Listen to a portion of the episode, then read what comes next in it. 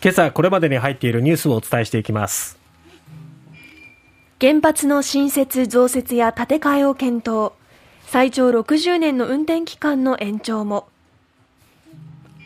新型コロナ感染者の全数把握見直しへ。自治体判断で重症化リスクの患者のみに限定。安倍元総理の国葬の費用2億5000万円で調整。福岡市東区で3人の子供が亡くなった飲酒運転事故から今日で16年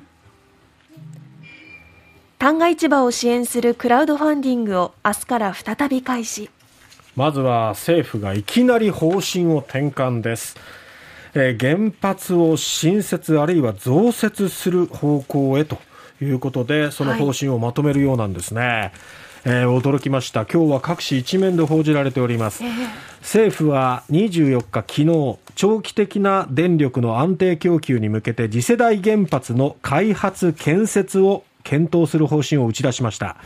年末までに具体的な結論をまとめる方針ということです。これまでに政府は原発の新設や増設、そして建て替えは想定していないとの立場を示してきたんですけれども、はい、実際に新たな原発を建設する方針が決まれば、原発政策の大きな転換ということになります。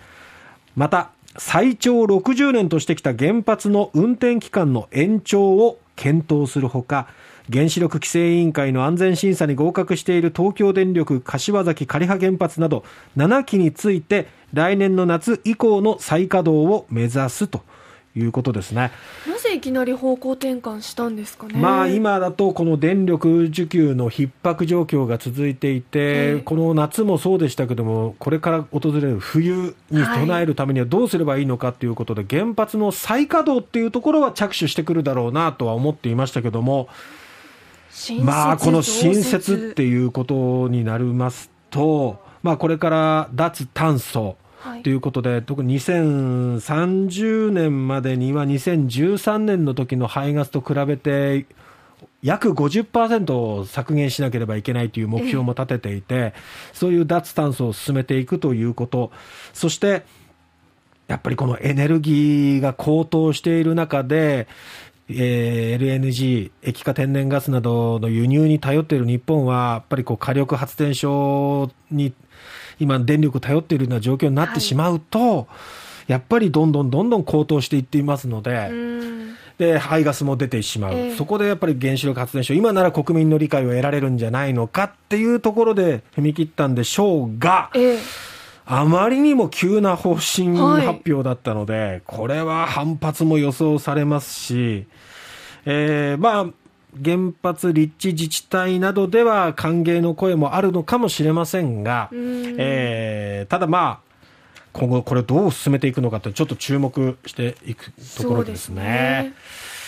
さて、もう一つ政府の方針発表ということで、新型コロナ対策ですね。はい、全数把握を見直す方針を表明しました。ただ、自治体の判断で、届け出対象を高齢者や重症化リスクがある患者などに限定できるようにすると。水際対策の緩和の方では、9月7日からワクチンの3回目接種証明があれば、滞在国からの出国前72時間以内の陰性証明を免除するというふうに明らかにしました、はい、ただまあ今回この対象を絞るかどうかの判断は自治体任せということで、その反発がね。また丸投げか、みたいな感じになりますよね。ですよね。で、まあ、今回のこの全数把握の見直しっていうのは、やはりこの発熱外来、そして保健所などでは、もう本当に対応に追われて、感染拡大が止まらないので、えー、非常に大変な状況だった、負担が増大していた、まあ、それを緩和する、軽減させるっていうところがポイントだと思うんですが、あくまでも、そういった、まあ、オペレーションをこうスムーズにいかせるための策であって、感染者数を減らすっていう対策ではないので、うん、そして発熱外来の方々がいちいちこう届け出をしなきゃいけないっていう業務負担を軽くはしてくれますけど、病床数をあの減らして、あのなんていうのかな、確保している医療現場の方々の負担が軽くなるわけではないので、ええ、そうですね、えー、そこに対する対策もしっかり出してほしかったな。で、一方でね、感染者の療養期間についても短縮が検討されるんではないかっていうところもあったんですが、ええできるだけ速やかに公表したいというふうに述べるにとどまりました。入ってないですね。そうなんです。というのも、えー23日、だから一昨日発表された新型コロナウイルスの死者数が過去最多だったんですよね。ええそのタイミングで、この新型コロナに対するこの対策をなんか緩和するようなことを言うようなものは空気として良くないんじゃないかっていう多分見立てがあるんじゃないかなと思いますけれどもね。うーん。なんかいろんなところにこう目配せしているその目配せしているように見せてその判断がなんか甘いんじゃないかなと思っちゃうんですけどね。さて続いては安倍元総理の国葬についてですが9月27日に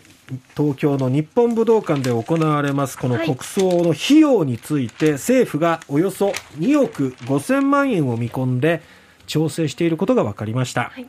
参列者は6400人程度となる方向で政府は経費を近く閣議決定すると。でその経費は全て国が負担つまり税金ということですね、えー武道館の会場費さらには検温や消毒など新型コロナウイルス対策費などを想定しているということですね、えーここ最近の世論調査では反対の方が賛成を上回っているんですが、本当にやっぱりこのままやるっていうことなんですかね。もう1ヶ月前ですよね。ええまあ、ただ海外からも要人を迎えるっていうことで日程なども連絡しているようですから今更ずらせないとかっていうことにもなってくるんでしょうかね。さて、えー変わりましては2006年福岡市東区海の中道大橋で起こりました3人のお子さんが犠牲になった飲酒運転事故から今日で16年ということになります。えー事故、事故の後に制定された福岡県飲酒運転撲滅条例は10年の節目を迎えるんですね。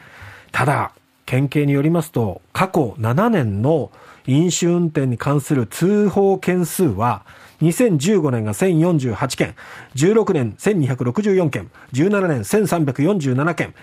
そして18年1227件、19年1542件、2020年1387件、そして去年が1450件、増加傾向なんですよ。